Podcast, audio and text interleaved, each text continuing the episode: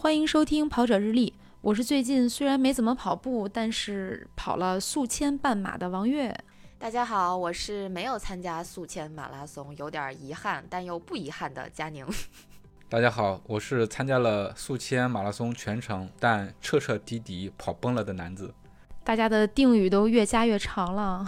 是的，实在是刻骨铭心。那我们今天的话题就是聊一聊刚刚过去的宿迁马拉松。你知道吗？我从宿迁回来之后，这个腿真的是一点感觉都没有，因为吧，我的腿都没有脸去疼或者酸，因为 实在是跑得太差了，就没使劲儿呗，是不是？都太谦虚了啊，是吧？跑崩了还破四的人，对吧？不，不至于，不至于。南哥这次宿迁是跑崩了，跑崩了呢，是是因为拉肚子啊。其实也不是拉肚子，就是肚子不舒服。嗯，早上没拉了点东西，没拉，反而是吐了。哎呀，希望大家没有在吃饭的时候听我们的节目。前方预警一下啊，确实是吐了。呃，我是一直忍到了十九公里，我记得特别清楚。呃，我在找在哪儿吐比较好，因为一开始那个速度我还能保持住，但是就像我赛季里面写的，我那个速度真的是一直是在顶，就是硬撑着自己的身体保持那个速度，然后就感觉身体各个地方都不太对劲儿，就是没有那种像单马的时候能够一直往前的那股劲儿，反而是每一步都特别的费劲，好久没有这种感觉了，就是好像是一个。刚刚开始跑步，然后跑到，呃一两公里的时候，那种濒临崩溃的边缘，然后慢慢感觉到就是肚子不舒服，然后突然之间有一股想吐的那种感觉，然后一旦有那种感觉的话，我就知道自己嗯差不多要吐了，但是还是忍了忍了有两三公里吧，然后到十九公里实在是忍不住了，我觉得吐一下子能够稍微舒服一点，啊果然吐完之后舒服了一些。哎呦这这画面感好强啊，忍了两三公里，你你是怎么忍的？就是不想吐啊，因为我知道吐的那个滋味实在是太难受了。但是吐完之后真的是瞬间整个人就舒服多了。然后旁边那个志愿者看到我在吐，然后也是十分关心的就过来了，说是问我一直在问我你还能不能坚持，因为他看我这个吐的比较惨烈嘛。然后我跟他说没事儿没事儿，我吐完之后就没事儿了。果不其然，吐完之后身体轻松了很多，那个配速也提上来。但是呃整个人我不知道大家有没有这种感觉，吐完之后整个人就是。有点像虚脱的感觉吧，就是一点劲儿使不上了，就从那之后就感觉就整个就崩了，真的是崩了。对，肯定的呀，你吐了之后就会脱水啊，所以你脱水之后，你整个人的感觉一定是不好的。这个其实，其实如果是你这种情况的话，要要是我遇上的话，我可能真的就上车了。我觉得南哥最厉害的一点是在群里跟我们说，不行了，我吐了。然后硬生生的还是跑回来了。我觉得这个，这个其实我觉得不应该提倡啊，还是身体比较重要啊。是的，是的，我这个是在三十公里的时候，我真的是有点崩溃了。我在群里面看大家在互相问什么情况，然后我就跟大家说，我我当时是真的一步都不想跑了。然后我就跟大家说，我真的想上车，想退赛了。话音刚落，前面就看见一个收容车，然后我挣扎了一下，决定还是继续往前溜达吧。哎，说是不是大家都有什么误解？就觉得如果是在一个路跑比赛，不是因为受伤，呃，而退赛上了收容车，就好像不那么光彩。我觉得反正我是有这种思维的，就我不知道南哥是，我没有。我觉得上车喝冰可乐也挺好的。佛系跑者就是你了，月姐。但是我并没有上过收容车。这就是一个站着说话不腰疼的典型案例啊，就是你啊。因为我我从去年开始，去年一年就没有跑全马。那作为一个半马跑者，上收容车我不配。那那不至于。我记得我以前好像在节目里讲过，你们还记得吗？就是去年咱们去跑那个延庆那个比赛的时候，其实我真的当时是离比赛终点剩五百米的时候，我确确实实也非常想上收容车，但是觉得五百米实在太近了，都马上走都走回去了，为什么要上车？就人有的时候情绪崩溃了，还是会有那种想上车的感觉的。我觉得啊，就心理比较重要。南哥这回肯定就是心理上还是顶住了，所以那个身体上的不适大概就没有那么那么的在意。而且你这个好像也不是啥大事儿，不是说要着急上厕所呀，或者是这个头头。头晕脑胀这种，就感觉中暑啊什么的这种症状。不过如果真的是中暑的话，我觉得也也不是没有可能。宿迁据说是挺热的，是吧？你们两个人都这个跑了半程和全程，肯定感受挺挺挺这个强烈的吧？官方气温是二十六度，但是那天的体感温度呢，有刚刚起跑的时候还好啦，但是还是挺凉的。跑到早上对对对，早上起来有点微微凉，但是其实起跑没有多久，可能也就一个小时之内吧，阳光就是太阳升起来了，阳光洒在身上，就觉得已经很热了。因为全程是没有树荫的，对不对？对，或者说很少很少有树荫。我就是涂完之后特别不舒服，就特意的找树荫，但是发现这个树荫还是挺少的。我我就是已经是尽量的贴着边儿走了。我是一个看了基本上后半程所有直播的这么的一个观众，我发现那个赛道确实还是有点虐，就呃上下坡我是没怎么注意了，因为我看的时候全程的男女冠军基本上已经接近终点了嘛，所以我看好像是经过了一个景区，那个景区应该是有大幅度的上下坡，是吧？然后我看。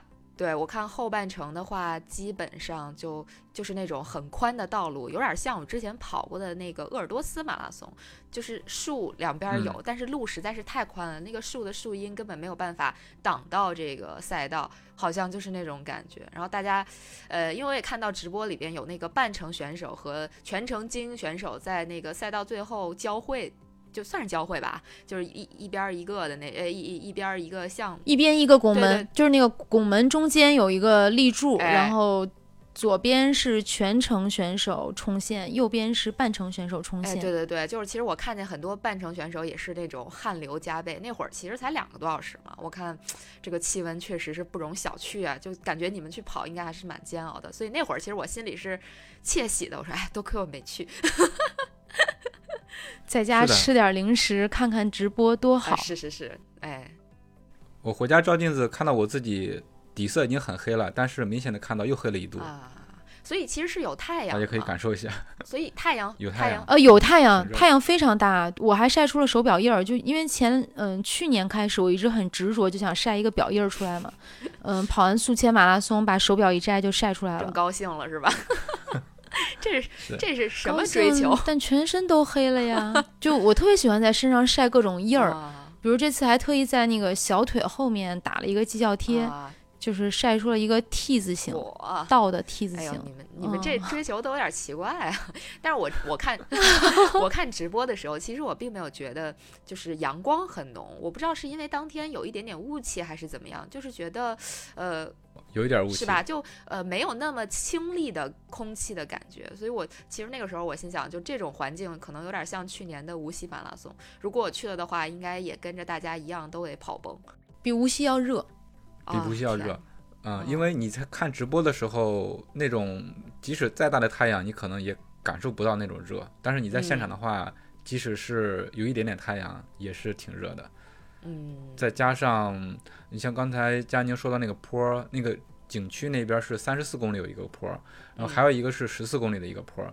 呃，十四公里那个坡儿，我们在第一天到了之后去领悟的路上，在车上就看到了。我我我就看到那个坡儿有点有点像丹马的那个坡儿，我说不会要跑这个坡儿吧？然后工作人员告诉我说，这就是明天的赛道，就是从上那个桥到下那个桥，是嗯这是这是三公里的一个大坡儿，还有一个就是三十四公里那个大坡儿。嗯，但我觉得十四公里那坡还好啊，南哥，就那个坡我几乎觉得就是没有什么感觉，因为它太长了，三公里，太长对，对啊它因为很长，所以那个坡就非常缓，就是你没不用特别吃力的跑，嗯，对，是的，但是你从你从眼睛看的话，它那个坡还是特别明显的。我们跑的时候在，就是在那个上坡的起点的地方，专门安排安排了那个有那个锣鼓在那给你敲打加油助威，应该是特意的在那给大家加油。嗯，所以南哥，你觉得和这个单马相比，呃，千马它的坡儿和呃是怎么个难度呢？这俩相比哪个更难一点儿吧？就这么问吧。相比之下，这个宿迁可以忽略这个坡啊。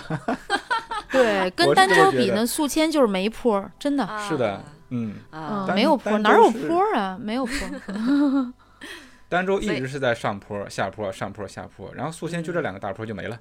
嗯，那那看来其实可以不用不用担心什么坡度的问题，就该跑还是跑就完了，对吧？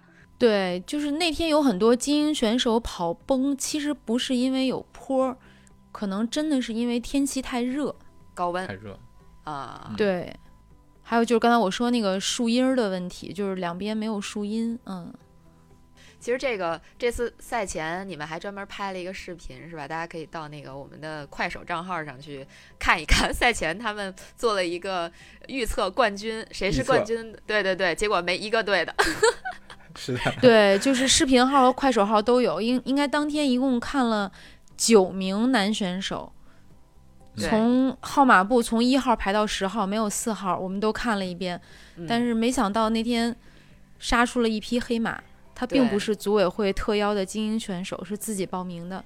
没错，嗯这个这个特邀的选手，其实呃怎么说呢，就七拐八拐，咱也能找着一些呃蛛丝马迹吧，算是呃，因为他夺冠之后，其实有不少的这个公众号，不知道算是蹭热度还是怎么样，就写了他的一些经历。他其实也拿过很多比赛的冠军，所以实力还是有的。就是具体咱就不提那个品牌或者是 比赛了，但是这个人的嗯确是他本身实力还是可以的，而且他今年冬天应该一直有跟着管有胜在贵州训练，所以创造一个好成绩其实 还是挺正常的吧，就这么说吧。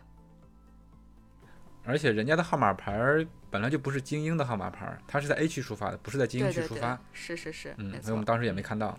嗯嗯，其实当时我在看直播的时候，看到第一名的时候，我其实是就一脸懵逼，然 后真的是一脸不认识是谁，对，不知道是是谁是吧？对，真的不知道是谁，而且关键哦是，其实这个地方我真的还有蛮想吐槽一下，我能吐槽吗，月姐？可以说没问题。呃，因因因为作为那个就是就一个普通观众吧，我看了这场比赛的解说之后，我真的是就是我我不知道你们看过那个微信那个表情包吗？一个黑人问号脸那种，就是就是那种感觉。我我真的不知道解说在说什么，就是宿迁嗯好啊，宿迁美啊，宿迁是文明城市，这个没有问问题。但是当他们介绍到，比如说呃精英选手领跑第一名、第二名、第三名谁，就是第一名这个男选手，第一名这个女选手，排在第二位的这个男选手，就是我当时真的就非常崩溃，就我就是解说一个运动员都不认识，对不对？啊，真的太难受了。就是我都特别想替他们说，因为我发现除了第一名我不认识，后后面我也都认识。就下回要不组委会考虑考虑请我们吧。毕竟专业一些是吧？而且就是过后过后也有其他的马拉松解说给我发信息联系，就说特别搞笑的是，在这个字幕上居然打的是金牌解说。啊，这个是吗佳宁意啊，对这个我你没有真的没注意到意对对对，我 我一直在听他们讲宿迁有多么多么的好，呃，这个是个小大姐什么小大哥什么的，也就是宿迁话的那种很特色的解说。但我觉得就是在我看来，这个马拉松它毕竟是一个全国性的比赛，那你要面向的其实是全国的观众。宿迁的特色固然好，但是针对于比赛的一些专业性的东西，你你总该是涉及到一些的。就这个让我其实蛮蛮不舒服的。就呃，我我我就个人个人啊，我可能是一个相对比较专业的观众，我不能代表所有观众的这个意见。可能很多人也愿意听一听，就是这个项王故里啊，宿迁它有什么特色的景点呀，这个人啊物啊，就是所以说我不能代表全部，我只是发表我的个人意见。哎，我我天哪，我给自己打了这么多标签。兼顾着来，就是嗯可能因为一般在解说间肯定不是一个解说嘉宾嘛，一般嗯会有一个当地的解说嘉宾给大家介绍这场马拉松在哪儿跑，那这个地方的特色是怎样的。我觉得观众们也愿意看。那可能还有一个解说呢，应该就是稍微专业一点，应该认识选手，是不是啊？对，其实我嗯觉得，我觉得基本的是说，你即使不认识这个选手，一当场其实是可以去求助一些，比如说去求助求助一些组委会的工作人员，去帮你去查证一下，至少在后后半段，因为马拉松毕竟是一个比较长的项目，其实它解说的时间还是很长的。那既然这个选手从开始就领跑，那至少你有一一个一个多小时的时间可以去求证一下这个人到底是谁。查一查资料总是有的，就这些个所谓的黑马或者精英选手，他们就算是再籍籍无名，其实也是能查到一点点资料的。因为我会干这种事儿啊，就是有时候我看到某些比赛会出来某一个我从来没有见过的选手，但是我会根据一点点蛛丝马迹当一下福尔摩斯，去查一下这个选手他到底是谁，有有没有过什么成绩。就一般情况下都是能找到的。我觉得就这点上，还是可能跟国外的很多解说相比还是差一点。所以再过一段时间，佳宁就成长为解说了。完全可以。那不能，我谁也不认识，我也脸盲。这是在 diss 我吗？其实就是我觉得，其实马拉松解说这个、这个事儿，包括很多体育解说这个事儿，挺有意思的。嗯，如果如果大家感兴趣的话，其实我们可以单独聊一期，吐槽一下。但是其实你没看我一直不太敢说话嘛，因为作为一个曾经做过马拉松解说的人，在宿迁这场，因为确实是有不少朋友都在吐槽嘛。后来我其实也深刻的反思了一下自己，也是有成长的过程。而且这个对于选手的了解呢，也是有认识的过程，对，所以这个就就会有点慌，就是怕自己在下次解说的时候挨骂，对对对，就被我骂是吧？被像你这样的人骂。天哪，我感觉我好像十恶不赦一样。是这样的，就是我觉得中国本身这个之前我们也聊过，这个数据上也还是有一些比较大的问题，就是这个选手的数据库可能不是那么全面，这个解说拿到的这个选手资料可能也。不是最新的，不是一手的这这个样子，所以怎么说呢？肯定不能完全怪人家说人家说的不好，呃，或者说说的不不全面，这这里边的原因还是挺多的，就不能一一棒子打死吧。嗯，一般来讲，组委会其实他提供给解说的可能也就是号码布啊，然后这个运动员的名称啊，呃，名字名称去了，运动员的名字，对，但是其实运动员的资料基本上还是靠这个解说自己去掌握和了解。嗯，功夫在平时自己搜集资料，对，所以说这个解说毕竟还是一个特别专业的工作。如果说做好的话，还是需要花时间在里头的，包括数据的收集，包括你对这个呃运动的理解，对吧？或者说你要去一个城市去解说这个城市的马拉松，你要对这个城市有所了解，这样的话你才能说出东西来，而且观众也愿意听。其实真的是也挺不容易的。嗯，还是隔行如隔山。别看我刚才噼里啪啦的说了一堆，你真让我上去解说，我肯定是不行的。就所以我就只能就是呃站在观还是当观众好，对可以随便吐槽，对，吐槽一下就当一下键盘侠了啊！希望不要得罪各位专业的解说啊。所 以，我们说了这个我的崩溃，以及对于这个。嗯，解说的吐槽啊，像但是这个宿迁马拉松还是值得好好说一说的。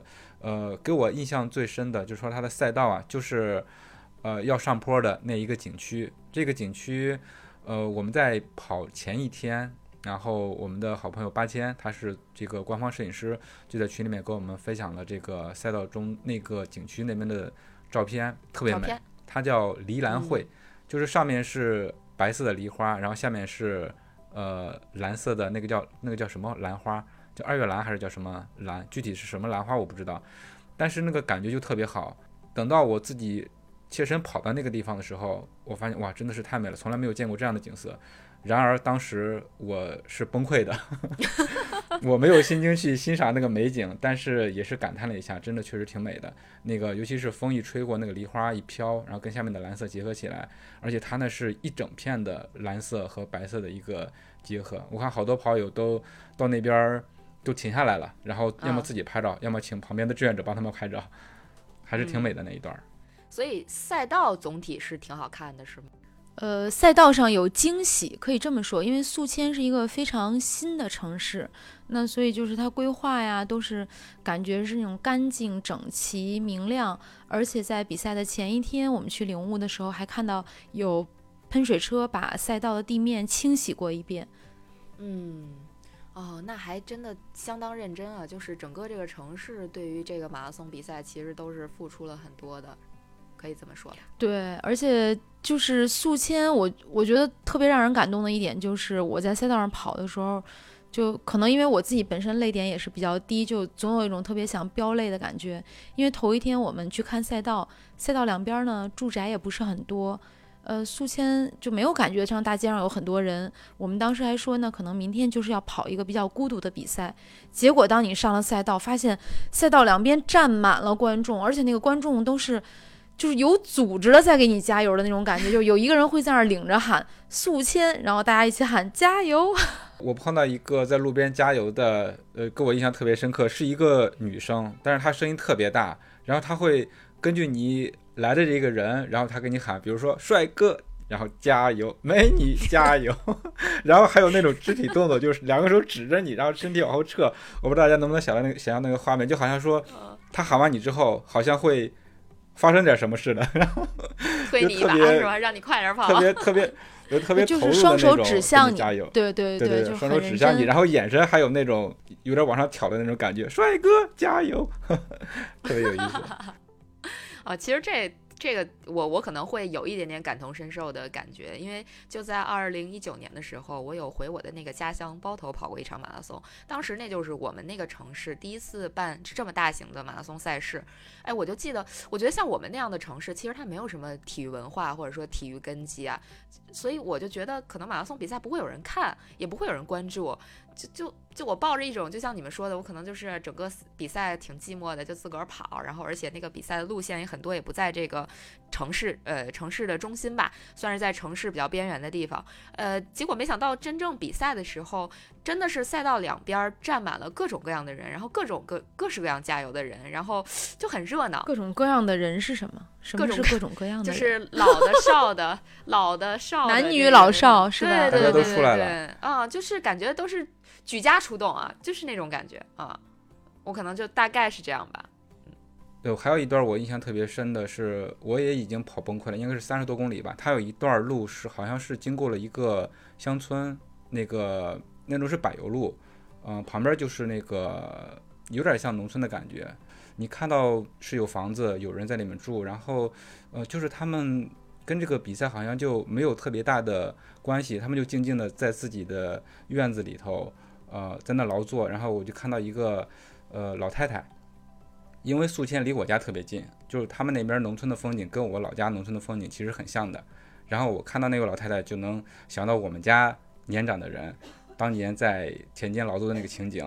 然后这边是好多运动员跑过，然后他们就在做自自己的事情。然后我就觉得这个画面特别的，嗯，梦幻的感觉吧，就是对对对，那那一段我我印象特别深，虽然我已经跑不动了。这南哥从头到尾都在崩溃。我给你们就就每次听到南哥开始说话的头儿都是，哎呀，虽然这个怎么怎么样，但我已经很崩溃了，怎么怎么样。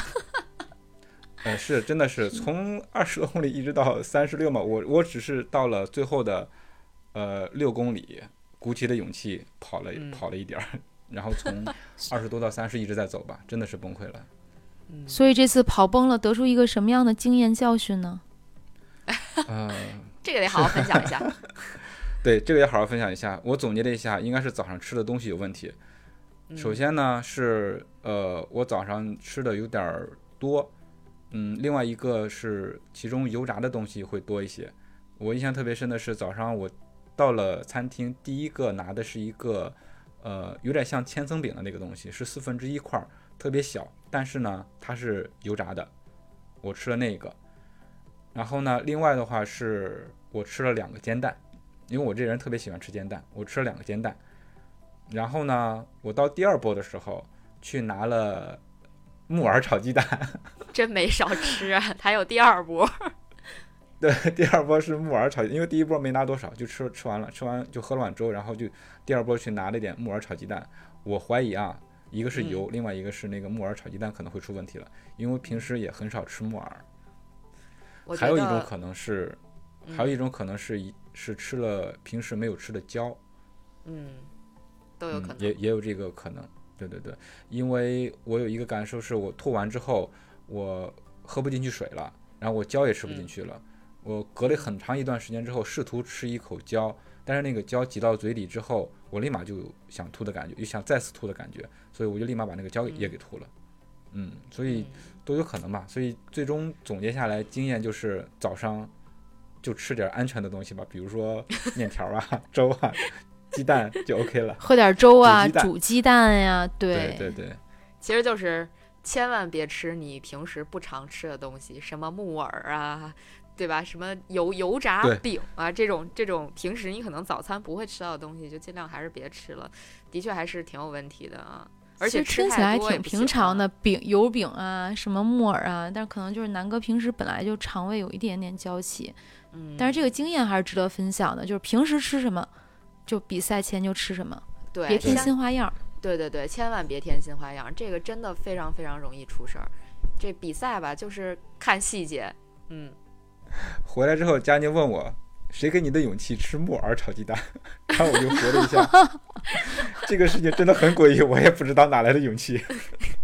真的就是我觉得木耳炒鸡蛋在平时的菜里边都都是一个挺挺稀奇的一个菜。如果还好吧？对，我觉得还好呀吃。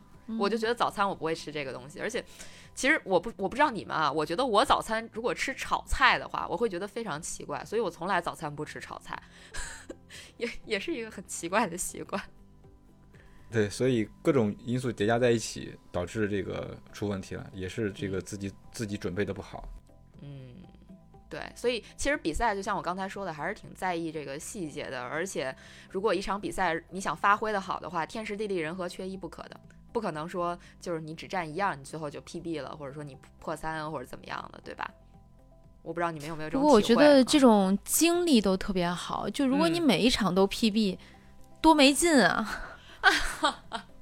是不是？就是你你这就是人生非常宝贵的一个经历。再过一段时间，然后南哥回想起来，首届宿迁马拉松，然后风景那么好，观众那么热情，我却如此狼狈，这也是一种经历啊，对不对？如此的拉胯。嗯 对，你知道吗？我就想当那个场嗯场都 PB 的无聊的人，这就是我的人生梦想。可以想，可以想。真的还是挺好玩的。我们之前在节目里也说过，你完完整整的、没有问题的去完成一场比赛的话，真的是呃一个系统工程，还蛮幸运的。说实话，你像这次宿迁马拉松不还有半道拉肚子的吗？哦，这个其实我刚才一直在想，南哥在讲吐的时候，想这个拉肚子的要不要讲，就还哦是挺、挺传奇的，就是嗯，大姐还破三了是吧？别别别讲了，感觉有点儿，万一人家想吃饭的时候听一下是吧？就就就没法儿听了，又吐又那啥的。咱咱讲点儿那个就是优雅的，讲点。美好的，讲点儿美好的。对对对，美好的优雅的，对，优雅的，优嗯雅的。这次，嗯，宿迁马拉松呢，因为是会跑赛事的比赛，所以还延续了会跑赛事一贯的小伎俩。佳宁，你猜是什么？哎呀，小手套呗。对，对，手套。我跟你们说呀，手套这个事儿我可是耿耿于怀的。毕竟去年无锡马拉松的时候，参赛包里给我少放一只手套。今年去多要一只拿回来。好嘞，那个会跑赛事听见了吗？多给我来只手套呀！嗯，但是这次的手套变成蓝色的了。我在想，嗯我觉得很好看呀那个啊，对啊，那个会跑是不是呃到了一座城，推一场马拉松，然后就要推一个主题色？这次宿迁的主题色就是蓝色。嗯，我觉得这是啊。次宿迁的服装啊、手套呀都是蓝色，但是西安马拉松也是蓝手套。嗯嗯，对，哎呀，就是让你们说的，其实我觉得没去宿迁，我还是挺遗憾的，但是又觉得，就回到开头呃开头的那个定语啊，就是觉得没去吧。哎，也也也算是躲过了一劫呀、至少我也没吃着木耳炒鸡蛋，没吐，然后 也没被高温整崩溃啊。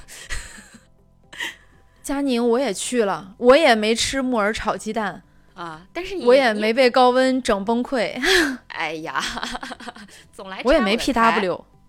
对啊，也没 PW，所以我我从去年开始跑半马以后，我就觉得全就是全年跑半马真的特别香。我决定等我有朝一日，我要在这儿立个 flag，有朝一日我要能 BQ 的话，那我我我我 BQ 以后我就尽量只跑半马啊。尽量只跑半马，这 flag 跟没立一样。我的小伎俩被你拆拆穿了，还有一个东西佳宁没吃到，你知道是什什么么吗？好吃的？什么好吃的？快呃，告诉我是。是那个橘子罐头，什么什么罐头？橘子橘子罐头啊，半马也没我也有，半马也没有，我也没吃个到。哇，南哥这太可恨了。呃，应该只有在，只有是只是全马有那个橘子罐头，就是呃，他们把那个罐头应该都打开了，放在一个大桶里头，然后拿那个小杯子给你舀，就是特别甜，糖水的，然后里面是一个一个嗯小的糖水橘子，我记得我对，我记得某场越野赛的时候就有这个补给，如果我没记错的话，好像是崇礼幺六八。这个听起来是一个特别不错的补给哈。如果你嗯当时没有闹肚子或者想吐的话，补充维 C，特别爽口还有糖啊嗯，，还有糖分，嗯对，特别好，嗯特别好。我吃了，我吃了一杯，但它那有有一个不好的地方，就是你去喝的话，就把那个那个甜甜的汁儿就喝完了，但是那个橘子还在里头，你得仰着头，然后抖一抖，对。然后我的做法是，因为它那个拿了之后，下面就是一个水站，我把那里面的汁儿喝完了之后，然后拿了一小杯水往里面一兑，然后就涮一涮。对对对，是涮涮 我以为南哥觉得有不好的点是在于那种橘子罐头或者说橘子汁儿罐头吃完之后会粘手呢，这可能是我比较担心的没有没有一点啊。拿那个小杯子装着，其实不会粘手的。嗯啊在三十多公里处，你吃一点这种小甜食，真的是挺好的。你们知道为什么我偏向于跑爱跑全程，不爱跑半程嘛？其实有很大部分原因不想错过。这些补给，对，被猜到就是为了了多吃点儿呗。哎，对对对，但事实上其实我也吃不了多少，我就是想，就是我我要把我的这个嗯想付诸实践，虽然很难，但是我就想看见，就看见就当吃过了。就经历过，经历过对对。但是我要说一下，这次我跑完半马呢，回到酒店洗完澡，吃完午饭，用特别充裕的时间吃了一个自助午餐。南啊哥还在想，我坐什么车能回来呢？打不着车怎么办呢？啊，对对对，这确实是半马比全马要更 happy 的地方，当然各有各的好处了，对吧？所以我在崩溃了之后，我的第一个想法就是，这个后面的无锡马拉松的名额能不能换成半程的？全程太累了。对，这也是我看到南哥崩溃以后我的想法。呃，我跑半程还还有一个理由，就是像这种全程和半程马拉松终点在一起的时候，如果我们半程没有跑太崩的话，你可以在终点等全程冠军回来。嗯，对对对，你你嗯这次就这么干的是吧？对，但是这次虽然没有等来那个心中特别期待的人，但还是嗯觉得挺有意思的。就你在终点，嗯，而且这次终点有一个大屏幕，我们能够看到这个嗯。运动员快到终点时候的这个图像。嗯，所以这次其实你是期待王涛夺冠吗？还是陈华威？我这次原来我猜的是孙晓阳，哦孙小阳，，但是对对对，这次他孙晓阳，对嗯，孙晓阳也做客过我们节目，就这次嗯还他他二叔是吧？还跑到宿迁，从北京从北京跟我们坐同一趟车，从北啊。京到宿迁去给他嗯加油鼓劲儿。嗯嗯，哎呀，好幸福呀！我怎么就没有人在这个终点给我加油鼓劲儿呢？怎么没有？去年无锡不是我和南哥去全程终点接你了吗？对对对对对，记记起来了，实在是有点对不起你们，跑太慢。我们不是二叔，哎呀，太可爱了。这确实这种感觉还是挺好的，就有人接一下，感觉孙晓阳应该是也也属于那种应应该心里也挺开心的，就是很可惜没有站台。心态还是很好，因为跑回来虽然没有站台嘛，当时他跟他二叔都说没关系，就是这都是很正常的事儿。王涛呢，这次虽然是第二名，呃，首先是我心里终于减轻了对王涛的愧疚感，嗯嗯嗯，对，然后再有呢，就是他跑回来的时候，因为表情已经很痛苦了，那天又特别热。对。王涛说他前半程跑了六十七分钟，嗯后半程就就就在那种完全崩的状态下。他说其实可能十公里的时候就崩了，完全崩的状态下，以非常痛苦的表情，佳宁看直播应该看到了。对，是最的后，就是呃，当时那个对比特别明显。那个冠军顾荣潮，他就属于就是后程，你感觉他还很轻盈，快到终点了还在加速。等顾荣潮冲线之后，看见王涛在直播里的那个表情，看着挺揪心的，就真的是呲牙咧嘴谈不上，但确实是很痛苦。我看着也挺痛苦的，我就想他赶紧到终点，快点儿，不要被别人超过。但你不觉得很感动吗？就是他真的是已经崩到那种状态，但是就是我就顶住，一直顶顶顶，第二名回来了。就当时我觉得特别感动，嗯，这就是精英运动员和我这种大众跑者之间的区别。呃，你顶也拿拿不了名次，没什么意义，不是，不用顶，南哥。我是说我顶也顶不起来，我可能表情和王涛会差不多，那么的狰狞或者费力，但是身体上已经就开始走了那种，顶不了那么大的速度。控制不了了哈。对，是完全没有动力了，失去动力。嗯，对，在终点我跟王涛还有一张合影，就是王涛那个表情，就是感觉能感觉到他身体的那个痛苦。嗯，对对对，哎，其实其实你们没有看直播啊，直播其实还有一个细节，就是三四名的争夺。当时钱鼎斌应该是在第三，但是他好像是受伤了，就是有一点肌肉拉伤或者怎么样。陈华威是在最后大概可能一两百米的地方超过了钱鼎斌，是那种冲刺的那种状态。超过去的拿了第拼了，是不是那种拼了的感觉？对对对对，真的当时就是这种情况。哎，其实我我说实话，我还挺高兴的。对你的小陈，哎，这这这这这这这不能瞎说啊！就谁还没有一两个喜欢的运动员嘛？哎，对对对对对对对，就这意思。这这都没关系，还对对对，我觉得陈华威还挺。就是挺争气的，嗯，对，挺争气的，没有辜负你的喜爱。哎呦，对对对，希望以后有机会可以请陈华威来跟我们一起录一期节目。嗯，就陈华威跑步也是挺有那个冲劲儿的，就包括去年我们有聊到，就在广州马拉松就就冲线的时候，就感觉他那个感觉，脑袋往前探着就冲过去的那个状态，是不是？是的，就很拼命的样子。嗯嗯嗯嗯。真的是这样，所以我觉得这个陈华威还是蛮圈粉的，就大家可以关注一下广东一哥。我搞得我就像人家那个小迷妹一样，是广东一哥吗？就广东跑得最快的选手吗？对，广东业余一哥陈华威，业余一哥，广东业余一哥是吧？哎，对对对，就是非体制内选手嘛，肯定就是他最快了。那进入到我们今天的推荐环节。可以啊，可以啊，感觉好敷衍。那今天的推荐我来吧，我给大家推荐一个 B 站的一个账号。这个事儿是这样的啊，呃，因为我们节目会在各个播客的平台能看到，在其中一个平台上，我就发现我们之前这个节目也就没有几个关注，可能就几十个吧。啊，今天突然涨了好多，而且哎，说是某个平台，某个平台。对啊，我就我就说的某个平台啊。哦哦哦！啊，你说那个，你说那个 B 站吗？走神了吗？不是，就是我我们不是 不是整个的听众只有几十个，是在某个平台的听众有几十个。啊，那我这段重重重说吧。不用啊，就可以把这段吵的给加进去。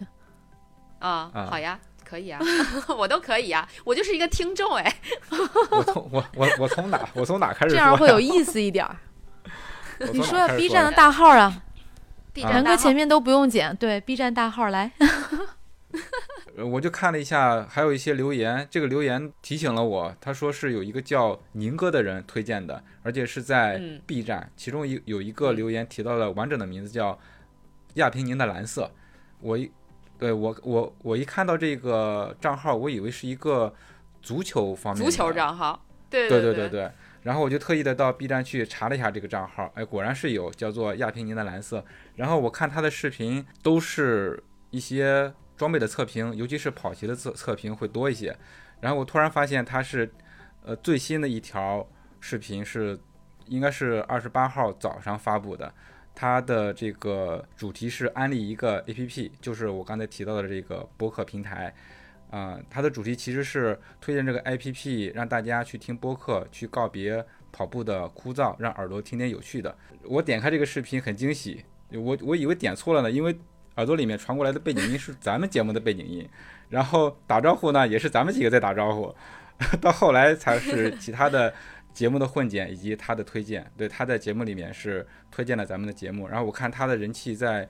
B 站还是挺高的，粉丝数有好几万吧。然后他每一个视频也都有呃相当可观的播放量。